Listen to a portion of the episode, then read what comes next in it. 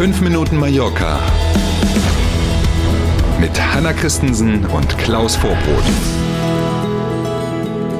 So, ein heißer Dienstag beginnt und zwar mit 5 Minuten Mallorca. Schön, dass Sie dabei sind. Guten Morgen. Schönen guten Morgen. Seit gestern läuft das neue Schuljahr hier. Und mhm. es gibt jede Menge Neuerungen für lehrende Eltern und für die Schülerinnen und Schüler. Was es nicht gibt, ne, wir kommen ja ganz am Ende wieder zum Wetter, ist hitzefrei, kennt man in Spanien nicht. Unter anderem deswegen sind hier die Sommerferien auch so lang. Zwölf ja. Wochen waren die Kids und die Jugendlichen jetzt tatsächlich in den Ferien. Die wissen, viele wissen gar nicht mehr ohne Google Maps, wie sie zur Schule finden von zu Hause. ähm, sind jetzt also unterwegs seit Juni das erste Mal wieder.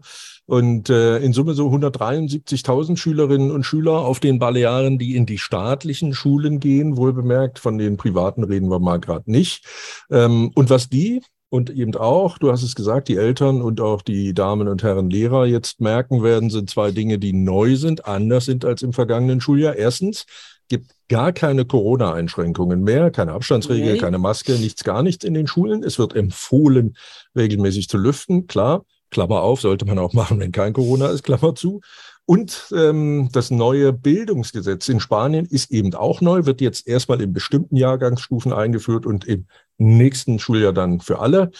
Ähm, neu übrigens auch, hat jetzt nicht direkt mit Schule zu tun, so ein bisschen aber doch 5300 Krippenplätze für zwei- bis dreijährige Kinder die Kohle dafür kommt aus einem Paket, das die Inselregierung geschnürt hat, rund 18 Millionen Euro. Mhm. Und das führt dann dazu, dass diese 5300 Krippenplätze für die zwei- bis dreijährigen Knirpse für die Eltern kostenfrei angeboten werden. Nicht schlecht. Mhm. Schöne Sache. Mhm. Wir bleiben beim Geld. Viele Touristen führen zu hohen Steuereinnahmen auf den Balearen, klar. Auch bei der sogenannten Bettensteuer Ecotassa. 138 Millionen Euro will die Balearenregierung aus den Einnahmen dieser Steuer im nächsten Jahr ausgeben. Ähm, wir haben mehrfach darüber gesprochen. Die eine oder der andere erinnert sich vielleicht, während der Corona-Zeit war das Geld, was man über diese Steuer eingenommen hat, ja, ich sag mal, zweckentfremdet worden. Also man hat damit mhm. die Auswirkungen der Pandemie ein bisschen eingrenzen wollen ab kommendem Jahr sollen dann tatsächlich die ursprünglichen Projekte zu den Themen Nachhaltigkeit, sauberer Strom, Ausbau öffentlicher Verkehrssysteme und so weiter und so weiter, die sollen dann wieder finanziert werden. Diese Kommission, die die Vergabe der Kohle regelt, die hat jetzt zum ersten Mal nach Corona wieder getagt. Wir erinnern uns, da gab es mhm. ja auch Stress, ne? die wollten sich ja auflösen, jetzt sind sie offenbar doch genau. wieder in. Amt und Würden. Und jetzt können die Gemeinden und die Inselräte der unterschiedlichen Baleareninseln ihre Projekte einreichen. Und äh, über die Verteilung des Geldes wird dann im Oktober entschieden. Das wird sehr spannend. Oh ja.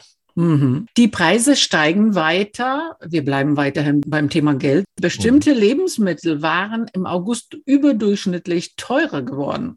Das Nationale Statistikamt von Spanien hatte ja für den August eine Inflationsrate im Schnitt von 10,4 Prozent festgestellt. Aber tatsächlich, ne, das ist ja schon mal eine Menge, tatsächlich sind einige Lebensmittel deutlich über diesem Wert also noch teurer geworden als der Inflationswert. Ähm, das gilt zum einen für die Balearen, aber eben auch für ganz Spanien. Wenn man zum Beispiel mal guckt, ne, so Dinge, die man ja wirklich oft kauft, Obst und Gemüse zum Beispiel, mm, 15 Prozent teurer ja. im August.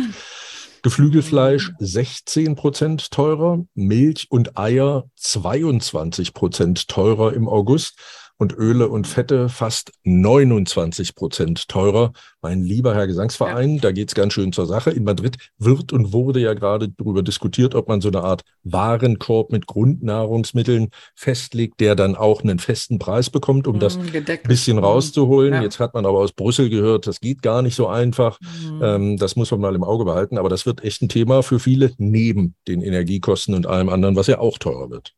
Wir sind beim Wetter. Auch heute gilt Hitzewarnstufe Gelb. Die Wetterforscher sagen Temperaturen bis zu 38 Grad voraus. Yay. Ab morgen sind die Warnstufen dann aufgehoben und das Thermometer erreicht Werte um 33 Grad. Ich wollte sagen, bleibt bei 33 Grad. Oh mein Gott. Nur, noch. Nur genau, noch, sowas ja, genau. in der Art.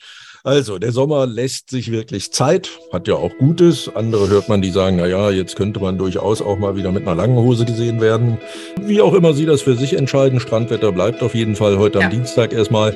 Genießen Sie es, in der Hitze nicht so viel bewegen. Sie wissen das. Wir hören uns morgen früh wieder. Auch das wissen Sie hoffentlich. Und wir freuen uns drauf und Sie vielleicht auch. Bis morgen um sieben. Machen Sie es gut. Tschüss.